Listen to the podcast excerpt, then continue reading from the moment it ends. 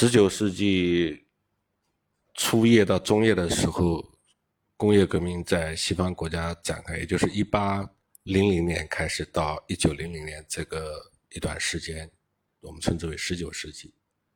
而换之为换之到中国的话，这是明末清初的时间，我们丧失了一次工业化的良机。其实，在宋朝和明朝的经济发展的非常好的时候，我们是。自己国内也是有资本主义萌芽的，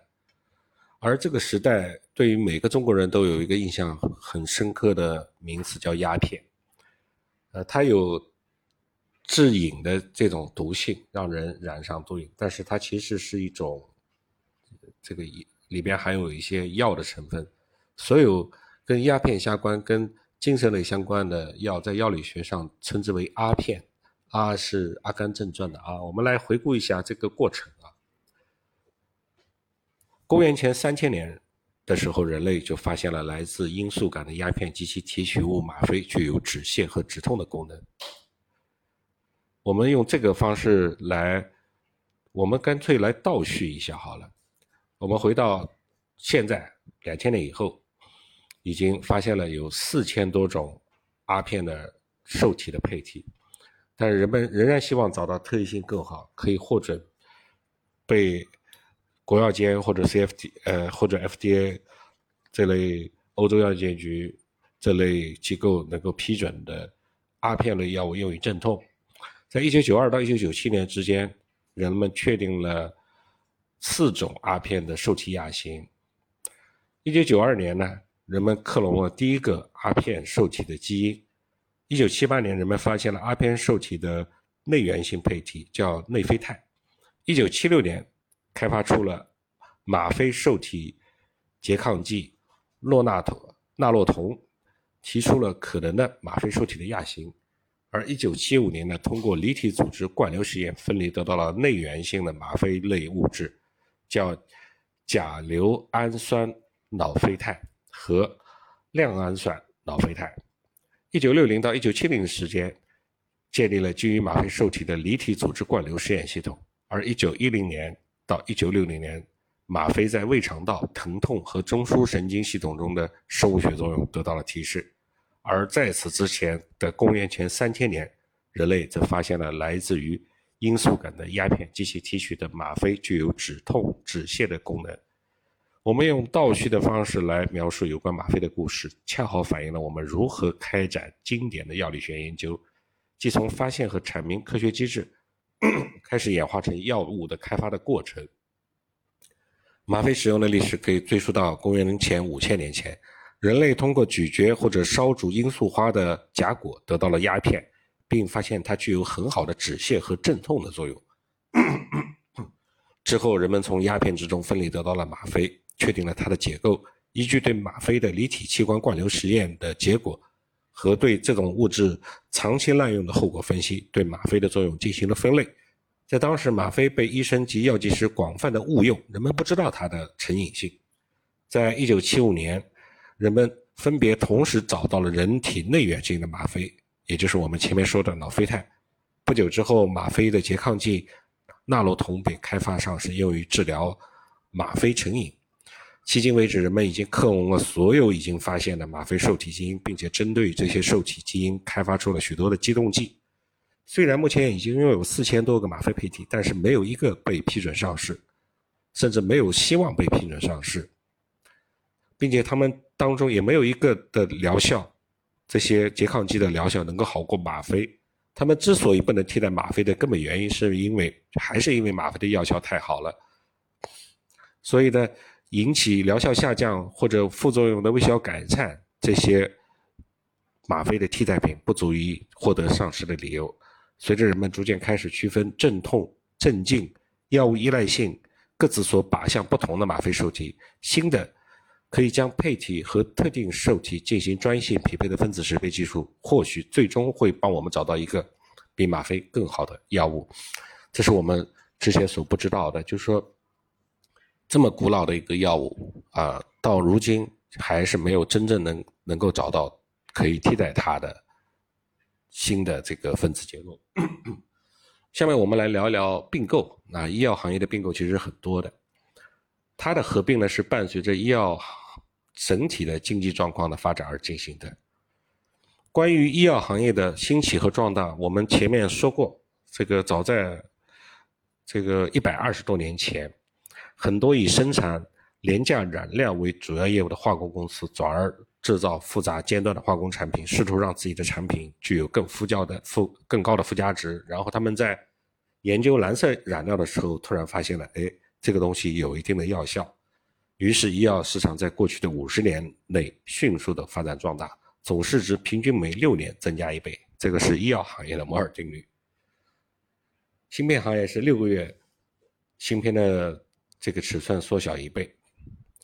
在这一点上，其他行业的增长潜力有固有的局限，而且具有周期性。你看，买汽车的人虽然在不断的增长，但是能多到哪里去呢？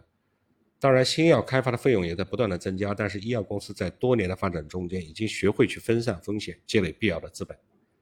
起初，他们通过自我增长来达到这个目的，随后他们就转向了我们今天的话题，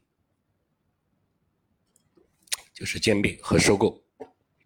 在过去的十几年时间里边，企业发展的模式以及成长和兼并、收购的态势是一直存在的。比如说，格兰素和威廉合成了格兰素威廉，史克和必成和并购和合并成了史克必成公司，然后他们两者又。合并成现在知名的格兰素史克，而瑞士的两大化学和生命科学巨头山德士公司和气巴加基公司则合并为现在的诺华，瑞典的阿阿斯特拉公司和英国的杰利康公司合并成阿斯利康，然后 One Pollens Raw 与赫斯特公司合并成安万安万特，这个 R O H R H O N E。是 R 开头的，就跟法语一样，呃，应该是读 One Pollens Roller Roller。然后这个安万特公司随后又被赛诺菲圣德拉宝公司所收购，啊，形成了今天的一个巨头。然后辉瑞呢，则是收购华纳兰伯特公司和法马西亚公司，从而形成了现在世界上最大的医药公司辉瑞。诸如此类的并购事件还有很多，对此我们没有必要去一一牢记。因为这样的变化，现在也可能正在发生。在这种并购浪潮之间，国家之间的界限变得不那么重要，在这这才是真正意义上的跨国公司。但是呢，企业的规模一味的扩张、一味的并购，对于它的发展来说，并不是一件好事。尤其是医药公司，以前资本市场对于这种经济行为是一致看好，但是现在人们的态度却变得不那么确定。主要的问题就是并购整合的资本。并购整合的成本和代价，企业的规模壮大和资金的增多，并不一定意味着企业就一定会变强。通常，它会带来内部信息交流的难度。对于医药行业来说，这种情况更加常见。一旦一个医药公司成为一个拥有七到十万名员工以及众多研发场地的这个庞大机构之后，它所掌握的如此庞大的知识被分散在如此之多的地方，以至于这些知识。不能在合适的时候被充分利用，然而信息管理就成为了严重的问题。因此，我们需要对企业并购及新药开发过程中间的结果，能呃，要对企业是否并购以及新药开发会带来哪些成本进行认真的评估。然而，目前还没有一套比较完善的方法来评测并购行为的好或者坏，是利大于弊还是弊大于利。尽管现在药物的质量已经有了很大的改善，但是对于股市、医生、病人以及政府增长，他们更期盼的更快的增长来说，做的其实还是远远不够的。新药物的开发技术促使了生物技术公司的产生，这些公司的主要业主要业务是除了开发生物制品之外，同时也为那些大型的医药公司提供技术平台，而把药物发现。之中的资金密集型的环节，比如说临床试验这些事儿，留给大型的医药公司去做。不过，一些小公司现在已经开始慢慢拓展他们的业务，其中就包括临床试验，但是不包括市场营销。在这方面呢，我比较有感触。我也投过创新药。对于这些小的公司来说，其实后面做临床实验一二三期，选择志愿者去获取更多的资金。往后面去推这个，其实在技术上面的难度远不如在资源整合上面的难度，所以这并不是小的生物技术公司所需要的。而在化合物结构的变化，在前期如何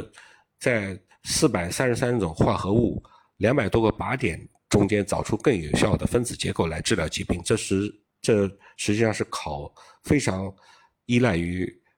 这个发明人或者研发团队的灵感和技术经验的。所以这方面呢，才是小的生物技术公司应当发挥作用的地方。我认为，生物医药公司就是要做到临床前的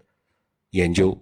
呃，开拓出更多的有潜力的靶点或者分子结构，然后把后面的事儿交给大的医药公司去做。